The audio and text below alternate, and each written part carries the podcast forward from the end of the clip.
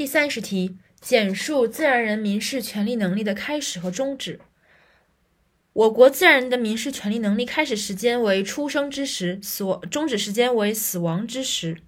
然后，关于自然人的出生时间和死亡时间，以出生证明、死亡证明记载的时间为准；没有出生证明、死亡证明的，以户籍登记或者其他有效身份登记时间记载的时间为准。有其他证据足以推翻以上记载时间的，以该证据的证明时间为准。因此，可以看出，第一顺位的是其他证据，可足以推翻的其他证据；第二顺位的是。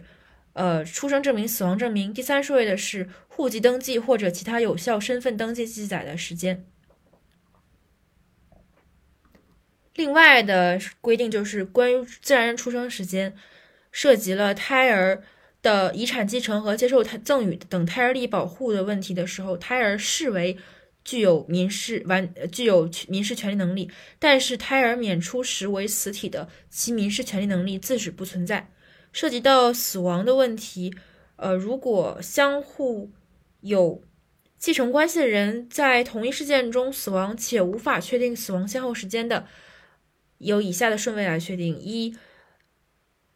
推定没有其他继承人的人先死亡；二、如果都有其他继承人，辈分不同的话，推定长辈先死亡；三、如果辈分都相同，推定同时死亡，相互之间不发生继承。另外还有一种拟制的。继承呃拟制的死亡方式就是宣告死亡，在宣告部分会加以解读。